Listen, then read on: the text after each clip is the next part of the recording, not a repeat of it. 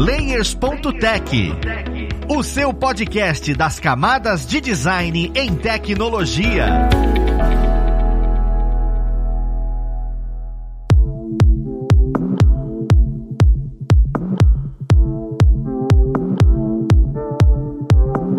Olá, ouvintes! Eu sou Luiz Lima designer e professor aqui na plataforma Alura, e vamos para mais um Layers.tech, o seu podcast das camadas de design em tecnologia. No papo de hoje, nós vamos falar sobre teste de usabilidade. Você já deve ter ouvido falar sobre isso em alguma das conversas que a gente teve aqui, mas a gente nunca entendeu exatamente o que é esse teste, para que esse teste, como fazer esse teste e o tanto que isso é importante. Então vamos lá pro papo, conhecer quem vai ajudar a gente nele. Nós temos aqui hoje, como convidado, o Matheus Vilaim, olha só, ele que já está aqui com a gente há bastante bastante tempo, tá aparecendo cada vez mais nos episódios, que é o nosso querido professor de UI aqui na plataforma. Seja bem-vindo, Matheus. É a primeira vez que eu sou apresentado pela primeira vez. E eu tô muito feliz com isso. Muito obrigado. E, pô, vamos lá pro papo. É, sempre um prazer ter ele aqui, senhor. Juntamente com o Matheus, nós temos o André Tardelli. Também já participou de alguns episódios. Ele que é Product Design na RD. Seja bem-vindo, André. Oba! E aí, gente, tudo bom? Tô muito feliz de estar participando aqui de novo e vamos falar um pouquinho mais sobre esse tema. Perfeito. E juntamente com o Matheus e o André, nós também temos aqui uma pessoa que saiu agora, quase agora do teste de usabilidade para vir falar com a gente, que é o Davi. Ele que também é Product Designer lá na RD. Seja bem-vindo, Davi. Ah, obrigado. Fala galera, beleza? Vamos discutir esse tema aí. Tema super gostoso, que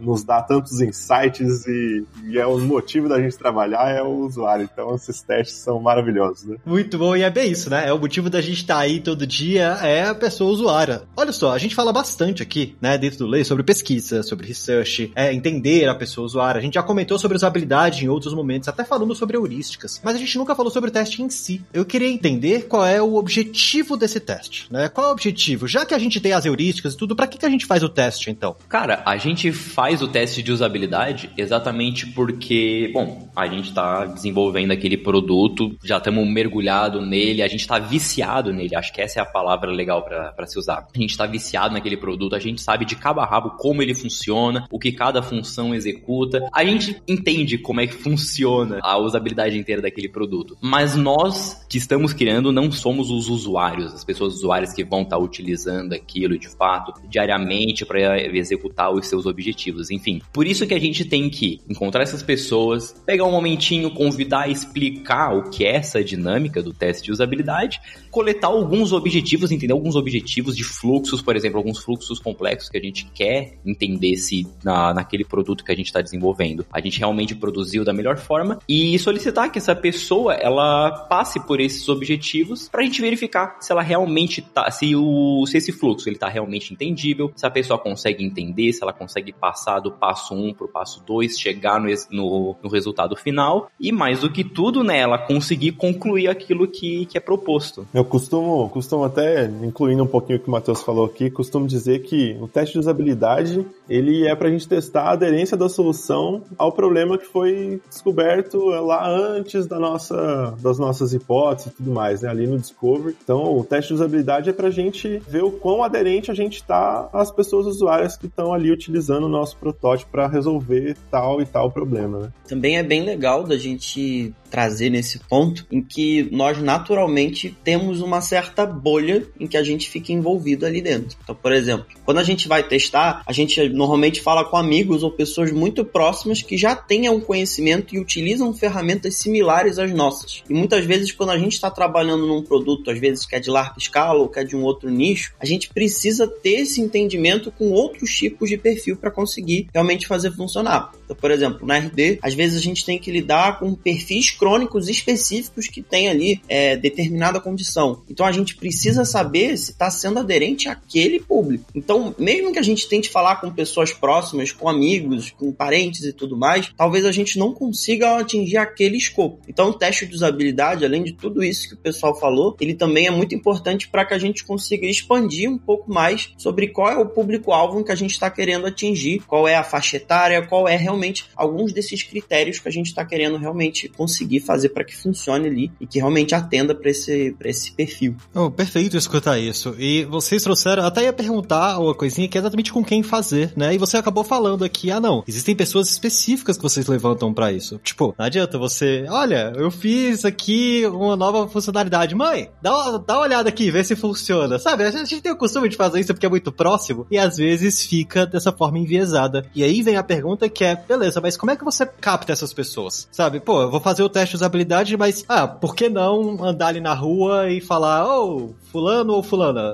dá uma olhada aqui para mim. Existe uma maneira de captar? É importante esse processo de captação, sabe? Ele também influencia no teste. Eu queria entender como é que é esse processo para você pegar essas pessoas para poder fazer esse teste em específico. É extremamente importante essa parte, principalmente porque é, a gente não pode fazer teste com os amiguinhos que são designers, né? Eu acho que essa é a parte mais importante que, que alguns de nós, às vezes, na correria do tempo, a gente esquece. A gente não pode fazer com pessoas de produto, por exemplo, né? São pessoas que têm um viés muito grande já disso. Aqui, por exemplo, essa última pesquisa que eu, que eu acabei de fazer, ela era para um público específico, mas era amplo, não era tão, tão focado quanto a, a penúltima pesquisa, que era eram os, os nossos pacientes que tinham problemas crônicos, então eles já tinham, era mais facetado. Esse era de escala de 25 a 65 anos, então é, um, é uma, uma escala grande, e que fizeram compras nos últimos 30 dias. Então, eu vou na minha base, né? Eu, eu chego aqui em CRM, vou, seleciono essa base de pessoas que a gente considera ativa, então que fez uma compra em 30 dias, e aí sim eu seleciono as pessoas. Dessas pessoas, a gente tem uma, um, um crivo ali que a gente já passa passa perguntando se a pessoa tem interesse, se ela topa ser gravada e qual é a profissão dela. Então, dessas pessoas, as pessoas mais trabalham com tecnologia, produto, a gente já retira, para que a gente não enviese a pesquisa tão grande assim, né? Porque o viés ele já existe com as pessoas normais, né? Assim, com as pessoas usuárias normais já, se a gente fizer com uma quantidade baixa de pessoas, a gente já traz um viés grande. Então, quanto mais pessoas, menos viés. Então, se a gente não tem muito tempo, que eu acho que é o cenário de todo todo mundo, né? Assim, já quando a gente consegue tempo para fazer pesquisa já é, puta, muito bom. Então, a gente já não pode ficar tipo semanas fazendo teste. Então, a gente tem, tem poucos usuários para fazer. E aí que entra é, diminuir o viés já por esse crivo aí. Eu acho super válido escutar isso, porque assim, eu fico imaginando vocês pegando uma gama de pessoas, porque cara, é muita pessoa usuária. Aí de repente, você não faz esse tipo de filtro, e aí a pessoa que vai fazer o teste é uma pessoa de produto em alguma outra empresa e fala: Hum, eu sei o que, você tá querendo fazer, né? Não vou cair nessa ladainha. E aí acaba tendo essa. Cara, é genial pensar nisso, porque eu, como pessoa designer, fico olhando os produtos da prateleira do supermercado e falo: hum, povo safado, eu sei o que vocês estão querendo fazer comigo. E de repente eu caio. Mas tudo bem.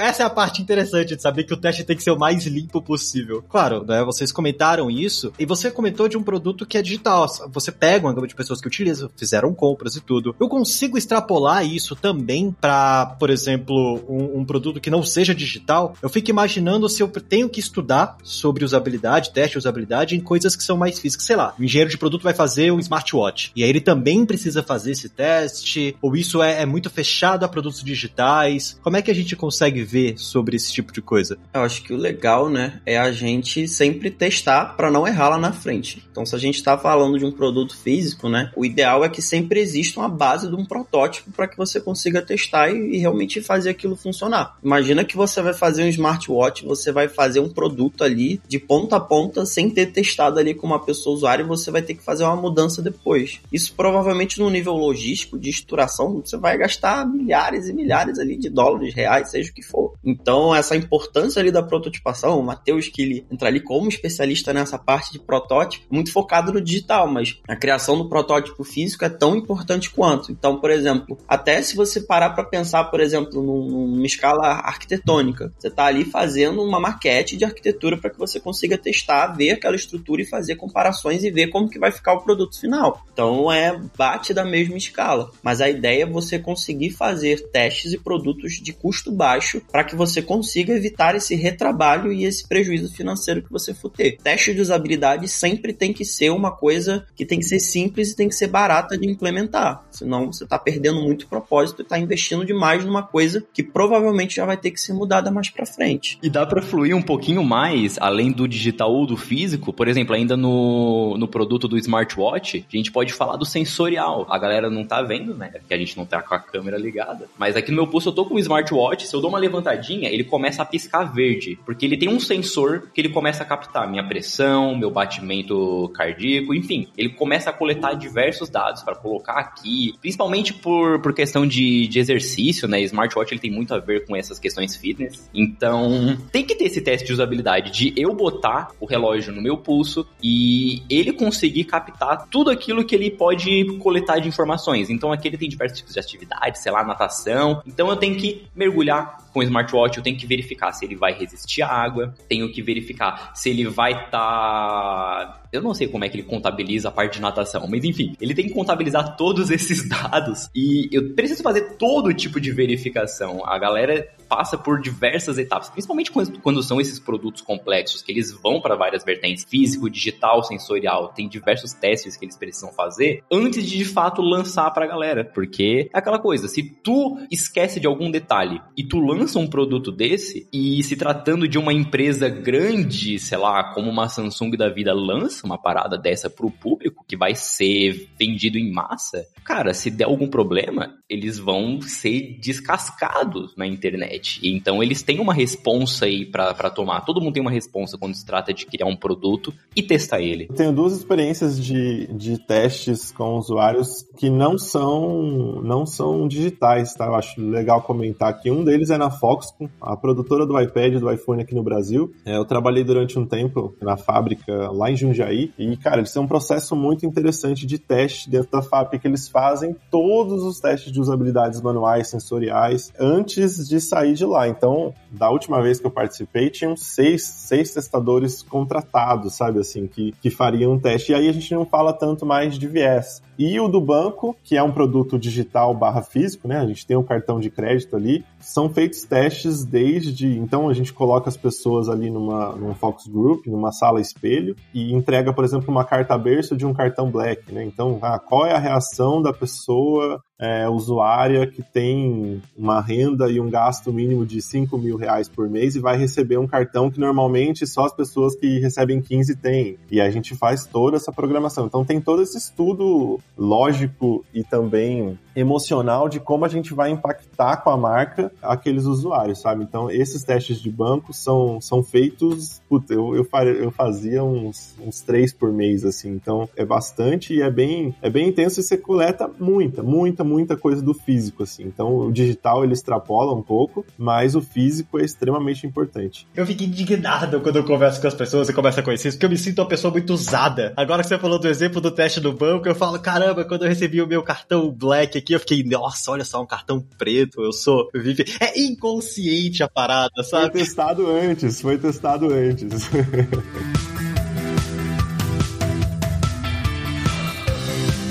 E uma coisa que eu achei super valioso, cara, é terem falado que o físico é importante até por esses momentos, porque o Matheus falou do relógio e fala, olha, o relógio, ele consegue calcular a questão da natação. E se você fizer um teste controlado, você tá nadando de um jeito específico. Agora, se uma pessoa nada de outro jeito, você tem que entender como é que aquilo faz. E é muito difícil, e só com a pessoa usuária mesmo. É a força da abraçada, sei lá, você não fez o teste nadando de costas, e, e a pessoa vai nadar de costas. Eu tenho um modo totalmente errado de nadar. Eu chamo até de nado Lula. Mas eu não vou entrar nisso aqui. E aí, a ideia é que isso é um jeito diferente, sabe? De, de nadar e pode influenciar no produto. Eu achei super valioso entender isso. Mas aí vem também a questão de que a gente fica muito fechado nos testes que são remotos. Quando a gente escolhe fazer teste remoto, quando vale a pena fazer teste presencial, mesmo levando em consideração que é um produto digital, mesmo levando em consideração que é uma interface. Quando é que você escolhe, olha, aqui a gente vai fazer remoto, vale a pena fazer remoto? Não, aqui tem que ser presencial, mesmo sendo aplicativo e tudo. Como é que essa escolha é feita? para esses testes? Olha, o teste de guerrilha,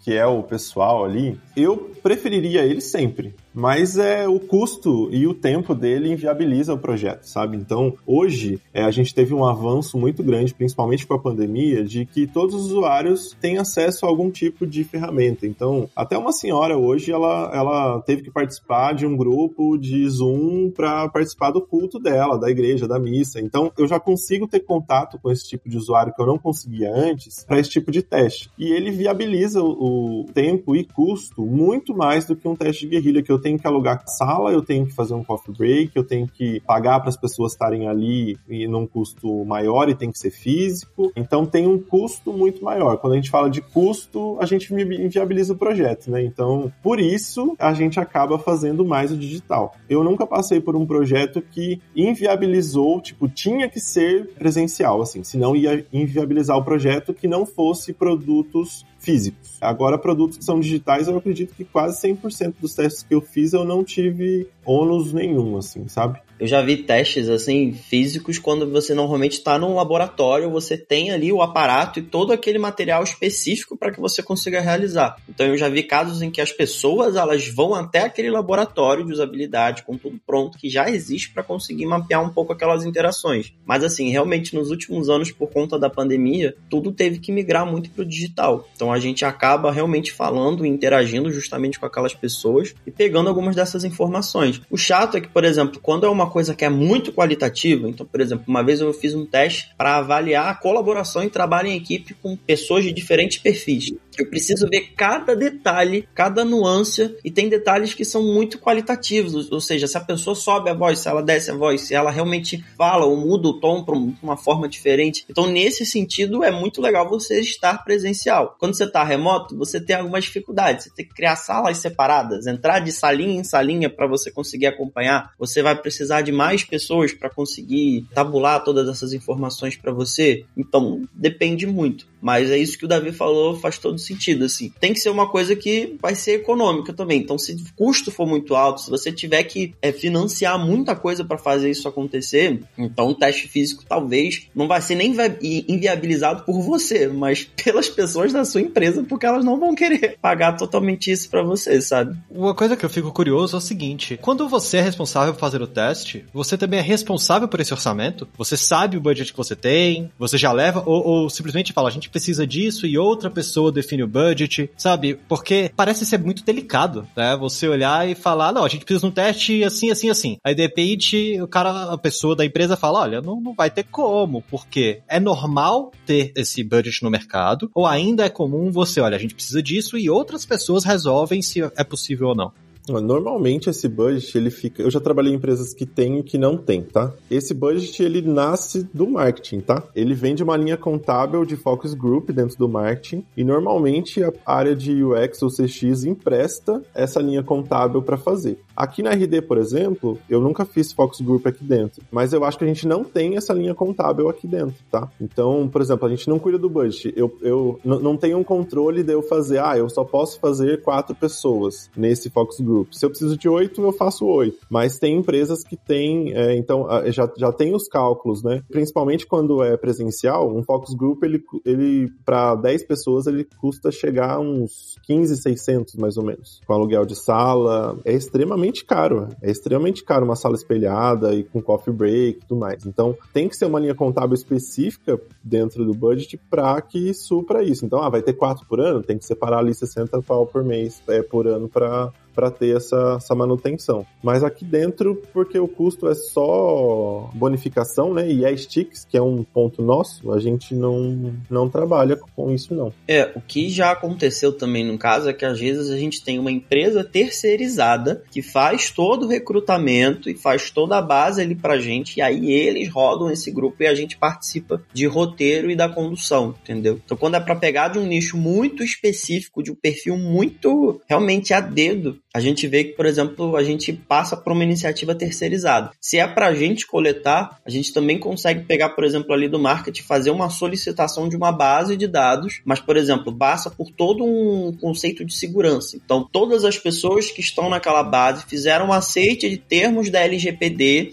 e permitiram ser entrevistados para aquela pesquisa. Aí você consegue pegar um pouco dessa base, só que essa parte é muito mais burocrática, entendeu? Então eu tenho algumas iniciativas às vezes que entram nessa terceirização para conseguir agilizar um pouco esse processo e pegar profissionais específicos para recrutar essas pessoas ali a dedo, sabe? Eu acho até uma coisa que é válida comentar, baseado no que o Davi falou, que o pessoal que que tá ouvindo a gente agora pode ter ficado um pouco assustado com o valor que ele disse. Assim, conforme uma empresa vai crescendo, todo mundo sabe, mais usuários vão aparecendo, mais requisitos, mais problemas, mais inovações precisam acontecer. Então, eles entendem que eles têm que investir mais dinheiro para que aquele produto ele seja o mais eficaz possível. Então, por isso que, na, por exemplo, no, no exemplo deles ali, obviamente a empresa deles vai é, colocar um valor a mais para que tu possa realizar um teste de usabilidade bem feito com diversas pessoas que vão lá no local e tu consegue fazer uma execução sensacional. E se tu estiver trabalhando, a pessoa que está ouvindo, né? Se a pessoa estiver trabalhando numa empresa, numa startup, está começando agora, obviamente não vai ter todo aquele dinheiro para investir. Cara, isso não é de fato problema nenhum. A pandemia ela trouxe bastante o, o ambiente remoto. O ambiente remoto é extremamente efetivo. O, acho que até, até o momento agora é o, é o preferível para a maioria das empresas realizar, é o mais comum deles. Tem diversas plataformas que vão te ajudar a realizar o teste de usabilidade. De fato, o presencial ele cria um contato muito mais interessante, porque tu vê a pessoa cara a cara, sempre vai ser um contato muito mais legal, muito mais amistoso do que tu tá na tua webcam, no teu computador e a pessoa do outro lado do mundo no computador dela. Presencial sempre vai ser mais amistoso. Mas o, o remoto, ele é o bem-vindo hoje, é o mais comum, tu pode utilizar à vontade, ele de fato é muito mais barato, só que para determinadas situações vai exigir com que a pessoa com quem tu vai fazer o teste de usabilidade, ela tenha alguns aparelhos, tipo uma webcam, um microfone, porque, por exemplo, tu vai fazer o teste de usabilidade, é muito, muito importante tu ver a expressão facial dessa pessoa, porque ela utilizando o produto, ela clicando,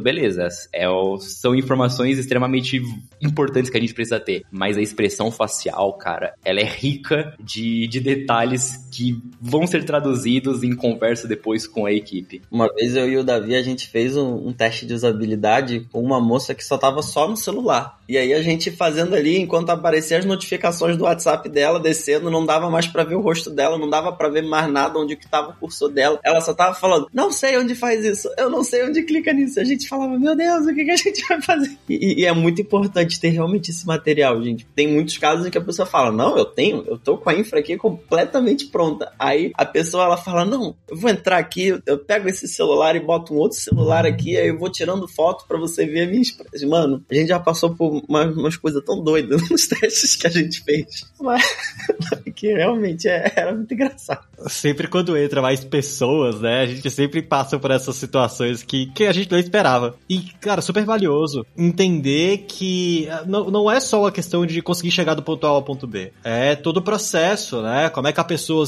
reagiu para chegar do ponto A ao ponto B, o que, que foi que aconteceu nesse momento. Inclusive, se coisas externas influenciarem, sabe? Isso tudo faz diferença dentro daquele teste. Não é só um teste simples de responda alguma coisa e pronto. Isso é, é interessante de saber.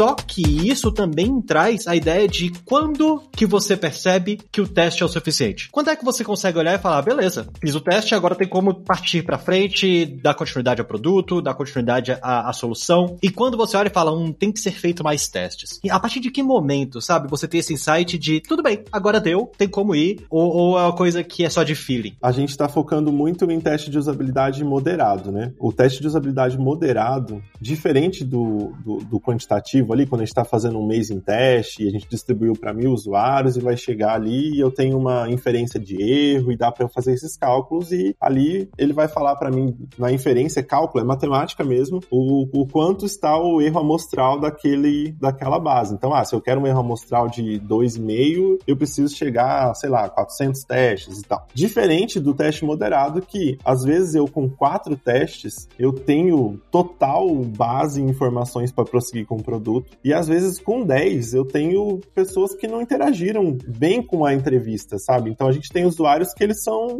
é, monossilábicos, assim, é sim, não, gostei, do que você mais gostou, de tudo, do que você menos gostou, de nada. Então você tem que caçar muito. Então essa é uma entrevista perdida, é uma entrevista que a gente precisa ter uma próxima, né? Para trazer uma, uma, uma opinião e um teste. Então às vezes a gente está buscando uma informação que ela não é dada. Então eu acho que a pergunta pergunta para teste de usabilidade moderado é ter um planejamento muito bem desenhado antes de começar o teste. Então, se eu tenho um planejamento que ele tem um objetivo a ser alcançado, que pode ser descobrir qual é o caminho principal pelos usuários. Se eu cheguei no, no quarto teste e eu não tenho esse objetivo alcançado, eu preciso de mais entrevista. E se eu alcancei no segundo, talvez já está marcado, vou fazer a terceira e a quarta, mas já alcancei meu objetivo ali na segunda. Fora o que ninguém fala também dos testes de usabilidade é que você luta contra o tempo muitas vezes. Então, por exemplo, se você fala que você precisa fazer 10 testes e você vai agendar 10 testes, você provavelmente, ainda mais remoto, você vai fazer, sei lá, dois. Porque as pessoas vão furar, vão falar, mas eu não consigo, ah, esse horário é difícil para mim, ah, isso é golpe, isso não é golpe. E aí você tem que fazer muitas táticas e um jogo de cintura muito grande para que você consiga bater um número mínimo, às vezes, para você conseguir rodar. Marquei 9 e consegui 4 agora, hein?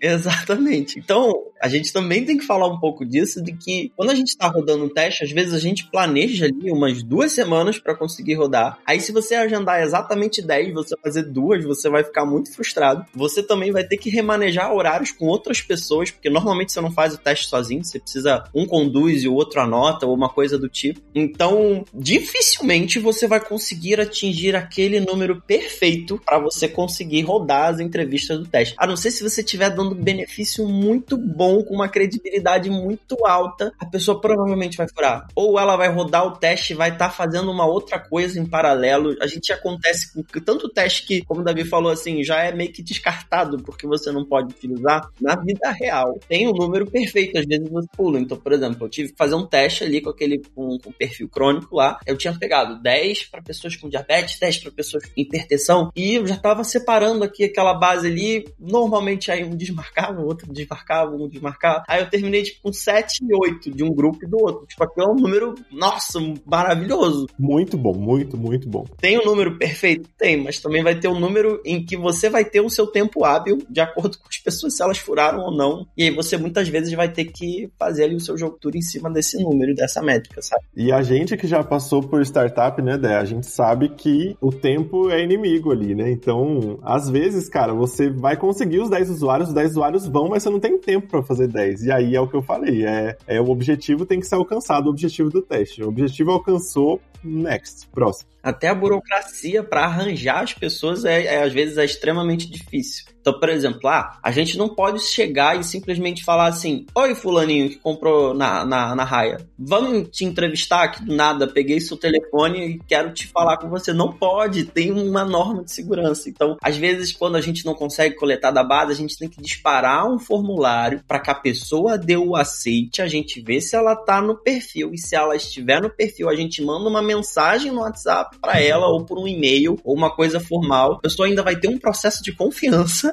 para saber se aquilo dali tá certo, não é um golpe, pode fazer uma validação e aí a gente consegue falar com aquela pessoa. Se tornou mais difícil ainda depois que a Lei Geral de Proteção de Dados entrou junto aqui, né? Então é, é, é um monte de temas ali que você vai. Eu já fiz testes antes e depois da Lei de Proteção. Depois, assim, é ótimo para todos nós, né? Que somos usuários de alguma coisa também, mas para quem faz os testes ficou bem. Eu tenho um textinho jurídico mesmo que eu leio ali antes, né? Tipo, eu pergunto pra pessoa se eu posso gravar, a pessoa autoriza, e aí eu começo a gravar e, e leio um textinho jurídico perguntando se tudo bem, tal, tal, tal, e ela autoriza novamente, assim, é, é bem, bem complicado. E quando você dá o aceite, você dá o aceite para aquele teste. Se você quiser fazer um outro teste com aquela pessoa, você vai ter que passar o formulário com termo de aceite de novo para que ela consiga rodar. Essa é uma coisa que eu até menciono. Eu dedico um vídeo inteiro. Eu recém gravei um curso de teste de usabilidade na Lura e eu dediquei um vídeo inteiro só para falar exatamente desse tema, que é a importância do contrato para poder fazer uma gravação de teste de usabilidade, tanto de imagem quanto de áudio, exatamente para aquelas finalidades específicas que tu tá levantando ali no produto tu quer tu testar a usabilidade com aquela pessoa a respeito daqueles fluxos, enfim. Precisa certificar daquilo. LGPD é extremamente importante, precisa certificar a segurança tua, da tua empresa, a segurança da pessoa que tá testando, e por isso que eu, eu pensei, cara, essa é uma coisa que merece uma atenção. E até falar um por trás das câmeras aqui, a Tuane, que vocês conhecem, que também dá aula aqui na Lura, ela veio me falar antes de eu começar a gravação mesmo, Matheus, sabe o que era uma coisa interessante que tu podia levantar ali no curso? O como as pessoas elas podem achar que tu tá convidando elas para um teste de usabilidade, mas elas pensarem que não é um teste, que sei lá, é um telemarketing qualquer, que elas estão achando que é fake, que elas vão te roubar. Explica que tu tem que dar uma introdução sobre o que é o teste, deixar as pessoas por dentro, para que elas olhem melhor para aquilo, vejam que é um negócio positivo, tanto para elas quanto para a empresa, e aí elas aceitem participar.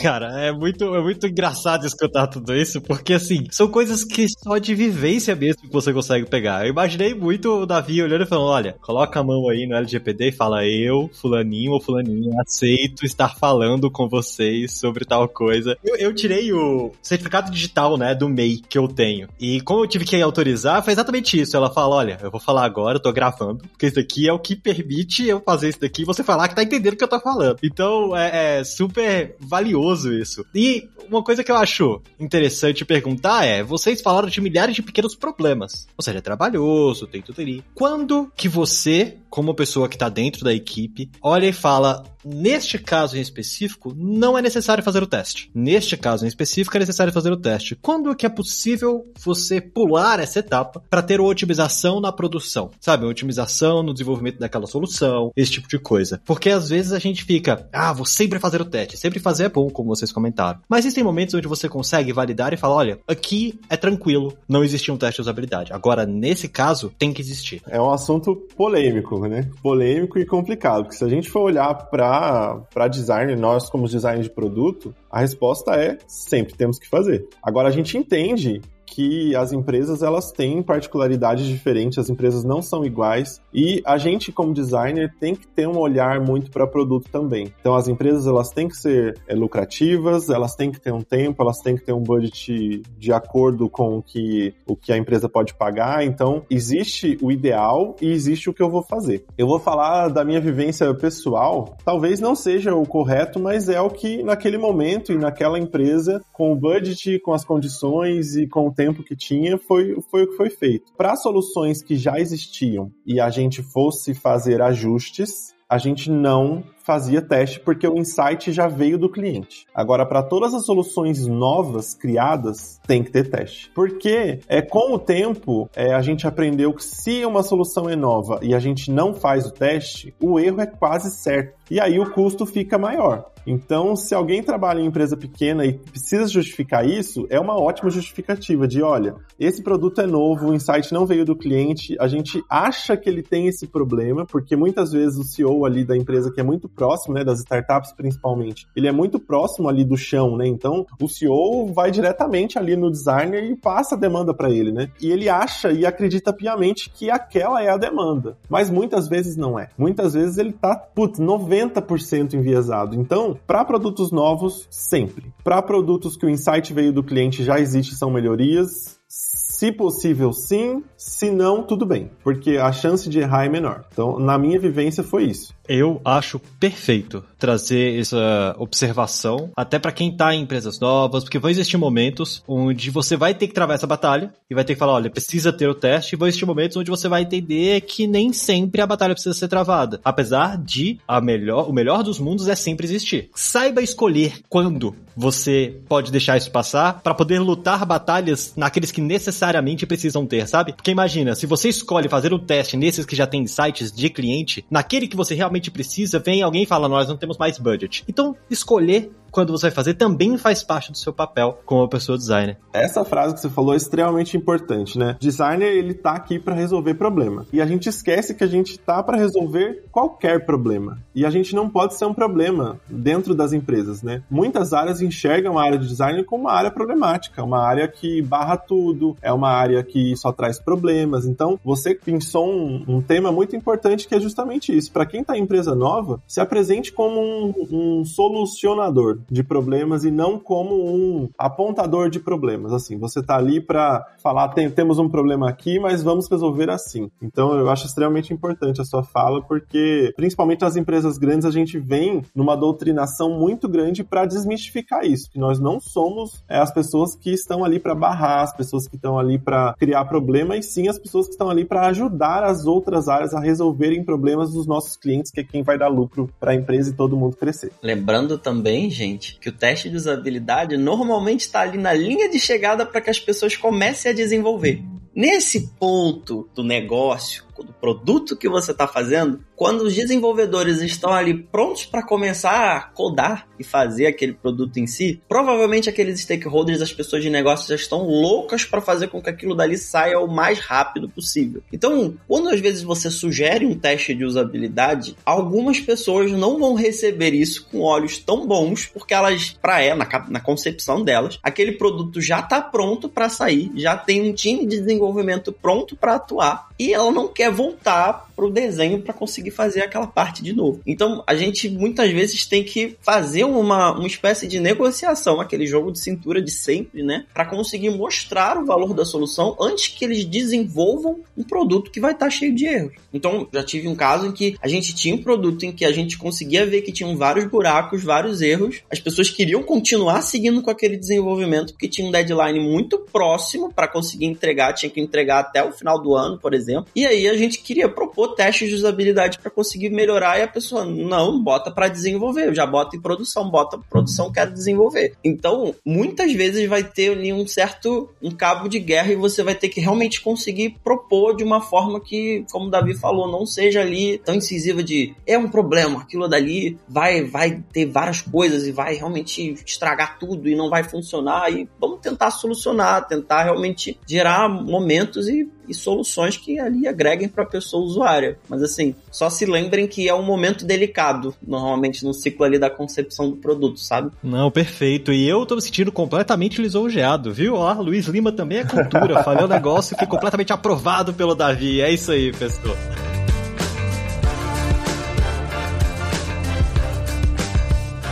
Pessoal, olha só, é, existem muitas coisas, né, pra gente falar, e assim, eu já deixo aqui declarado para quem tá assistindo esse episódio que nós vamos trazer outros episódios falando sobre teste. O André até falou aqui, pô, não vale a pena a gente falar sobre teste não moderado, e cara, vale muito a pena a gente falar. A gente tá chegando aí em um tempo já avançado do episódio, a gente vai trazer em um outro momento. Tá marcado, hein? Tô, tô registrando aí e me colocando na, na fogueira. Eu só também queria, antes da gente fechar um pouco e fechar um pouco desse tema, gente, uma sugestão de livro também, de conteúdo, para que vocês saibam mais sobre teste de usabilidade que vocês não podem deixar de ler. É o livro clássico Não Me Faça Pensar. O livro Não Me Faça Pensar, ali do Steve Krug. Vocês precisam ler esse livro. Normalmente foi a minha porta de introdução ali para o design, na época que eu trabalhava como, como front-end web designer. Ele é um livro antigo, então vão ter várias soluções assim que talvez não estejam tão atualizadas, mas ele tem muitos insights que são interessantes. Fala de laboratório de usabilidade usabilidade, como que você conduz o teste da maneira certa, formas de abordagem com pessoas usuárias. Então, além do grande curso de testes de usabilidade que vai sair agora do nosso grande instrutor Matheus Vilaim. uh, essa é a propaganda que eu ia fazer logo depois da tua. Galera, alura.com.br, pesquisa lá teste de usabilidade, Matheus Vilaim vai aparecer o meu curso lindo, maravilhoso. Muito bom, Matheus. Maravilhoso, cara. Eu vou deixar esses links, inclusive, dessa indicação de livro, né, dentro do, das descrições do episódio. E, como é de praxe, também queria abrir esse espaço aqui para que as pessoas consigam acompanhar vocês nas mídias sociais, porque eu sei que tem muito a agregar, entender um pouco o que vocês fazem, entender os conceitos que vocês trazem. Então, André, onde é que o pessoal consegue te achar? Ah, gente, vocês conseguem me achar no LinkedIn. Também, às vezes, apareço ali dentro do servidor do Discord da Lura. Às vezes eu dou uns pitacos e talvez eu apareça em alguma live ou outra ali. Então, vocês podem entrar em contato comigo, mas procura lá no LinkedIn André Tardelli, vocês vão achar. Eu tô postando poucas coisas no momento, mas já pretendo montar mais conteúdo. Eu também tô com um curso novo aí na Alura que já tá para sair, então vocês já devem ver algumas interações de mim ali um pouquinho a mais por lá, tá bom? Perfeito. E, além disso, nós temos o Davi. Davi, para quem quiser te acompanhar, ver um pouco o que você faz, onde é que o pessoal consegue te achar? Ah, legal também adicionar no, no LinkedIn, Davi Bento. Eu posto algumas coisas, compartilho bastante, mais do que posto, mas compartilho assuntos interessantes e tudo mais. Não só focado em, em teste de usabilidade, mas como design de produto em geral, tá bom? Maravilhoso, cara. E como ele foi o primeiro, agora ele tá sendo o último a ser apresentado, Matheus, para quem quiser te acompanhar. Não, mas eu também sou sempre o último a ser apresentado, né? Mas tudo bem, eu já me acostumei. já me acostumei, ok? Cara, qualquer rede social minha, Matheus Vilaim, Matheus sem H, Vilaim com dois L's, N no final, é complicado. LinkedIn, uh, eu tô meio inativo no LinkedIn, tô postando pouco, mas a galera pode sempre me chamar, eu sempre respondo. Demoro para responder, mas eu respondo. E para ficar feliz, animado e esquecer um pouco das seriedades do mundo, twitter.com/barra Vilain. Maravilhoso. Lá é só meme. muito bom. E a gente sabe, a gente sabe, a gente ama, Matheus, a gente ama. Pessoal, muito obrigado mais uma vez pela presença de vocês, tá? Foram insights maravilhosos aqui. Mesmo nesse tempo curto, a gente vai trazer isso em outros momentos também. Mais uma vez, agradecendo a vocês, ouvintes, que estão com a gente aqui até este momento, ter essa paciência para ver e escutar o que a gente tem a falar. Espero que tenha agregado muito para todo mundo. E eu vou pedir, mais uma vez também, para que você dê aquela sua avaliação no agregador favorito, porque ajuda muito a difundir esse conteúdo e outras pessoas que estão começando, tentando entender como é que funciona o teste de usabilidade, é super valioso para essas pessoas. Mas é isso, nós vamos ficando por aqui. Um abraço e até o próximo Layers.tech. Fui!